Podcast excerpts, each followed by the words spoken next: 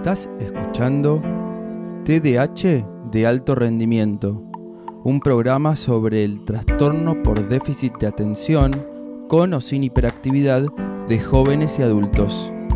Un podcast original de INECAP, el Instituto de Neurociencia Cognitiva Aplicada. Hoy vamos a hablar de los cinco síntomas típicos del déficit de atención o desatención. Y además vamos a hacer alguna mención a este síntoma invisible que es el famoso hiperfoco.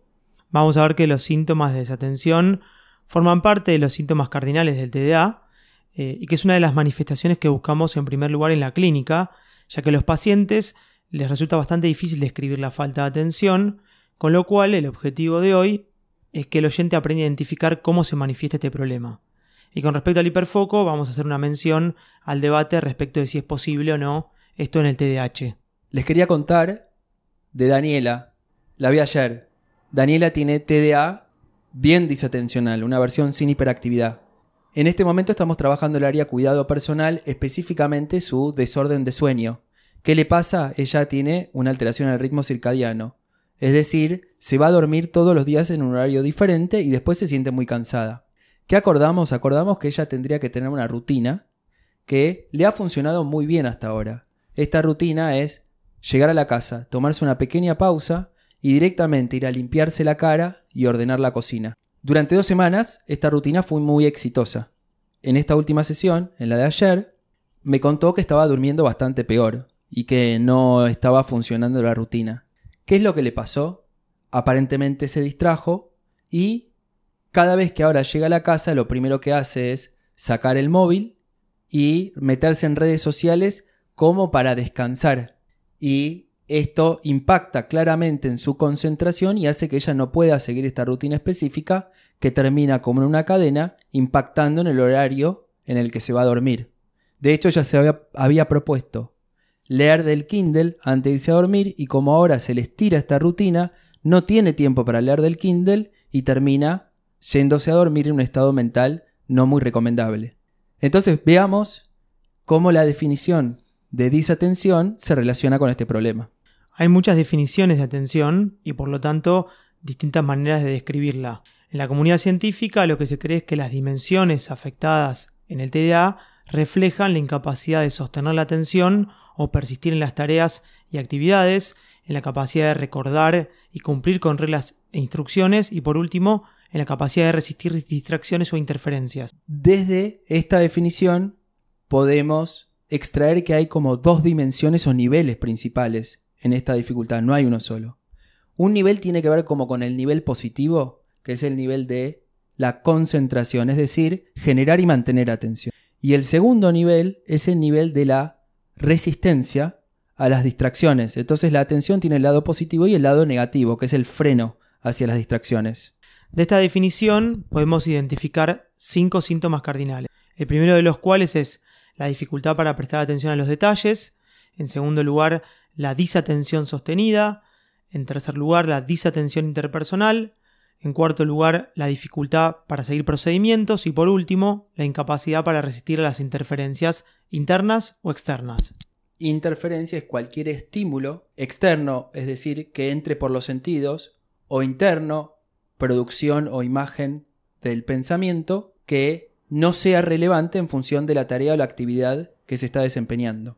Y en el caso de Daniela podemos ver claramente casi cada uno de todos estos síntomas cardinales cómo se manifiestan en su caso. Por ejemplo, dificultad para prestar atención a los detalles tiene que ver con que esa tarea o esa rutina tiene una serie de pasos precisos que son bastante detallados. Por ejemplo, lavarse la cara y si ella mira la rutina global puede obviar ese paso porque es un detalle. El segundo tiene que ver con la disatención sostenida. Es decir, ella emprende una tarea que tiene una secuencia de pasos y en cualquier momento puede perder la atención y no mantener en mente eh, esos pasos y desviarse, por ejemplo, para mirar el celular. Cuando hablamos de dificultad para seguir procedimientos, tiene que ver con que su motivación oscilante hizo que al principio de eh, la consigna, las primeras semanas, ella estaba motivada, pero después al acostumbrarse y perder eh, novedad, dejó de tener ganas, motivación de seguir el procedimiento y empezó a armar su propio procedimiento. Y esto de la incapacidad para resistir interferencias me lo imagino entrando a la casa, ya quizás agotada del día, y que le vibre el celular o tenga una notificación en el celular y eso funcione como una interferencia, un disparador para agarrar el móvil, mirar WhatsApp y empezar a leer todos los mensajitos del grupo de WhatsApp en lugar de seguir con esos pasos. Eso sería una interferencia externa. También nos trae la gran discusión o debate de lo que es el, el hiperfoco, ¿no? El gran hiperfoco que circula por Internet como si fuera un síntoma típico del TDA y cuando uno agarra los grandes manuales eh, y los grandes investigadores sobre TDA, ninguno describe al hiperfoco como un síntoma típico del TDA. Entonces, ¿qué será eh, esto del hiperfoco, Manu? Una objeción muy común con la cual nos encontramos en la clínica es pacientes o familiares que nos cuentan o nos preguntan cómo puede ser que tenga déficit de atención si puedo pasar 5 horas haciendo tal actividad como por ejemplo jugando un videojuego. Completamente común. El de los videojuegos es bien típico de los familiares, pero muchos pacientes también nos cuentan que pueden pasar 5 horas viendo videos de algún tema particular en YouTube o pasar 3 horas mirando Instagram o leyendo un libro, sorprendentemente. ¿Cómo puede ser eso? Pueden hacerlo porque justamente es una falla de en la regulación de la atención. En y la no regulación. Sí, y no una falla global atencional. Por eso, eso es que explica la capacidad que tienen ciertas personas de pasar bastantes horas concentradas en ciertas actividades. Por eso, vamos a tener que repetir y repetir para concientizar a la población, porque el TDAH no es un déficit, es una falla en la regulación. Las personas con TDAH tienen la función cognitiva, lo que no tienen es la capacidad de gestión de esa función cognitiva, en este caso de la atención. Así que claro que en algunas circunstancias y en algunos contextos van a poder prestar mucha atención. Sí, agrego al debate esto, que es que si vos sos una persona que experimenta momentos de hiperfoco, suelen tener rasgos del espectro autista o un trastorno del espectro autista solapado al TDA. Es más común de lo que se cree y es todo un problema porque cuando viene la evaluación tienen una expectativa, esto genera un gran problema, ¿eh? porque muchos tienen la expectativa simplemente de que uno les diga tenés TDAH eh, o no tenés TDAH.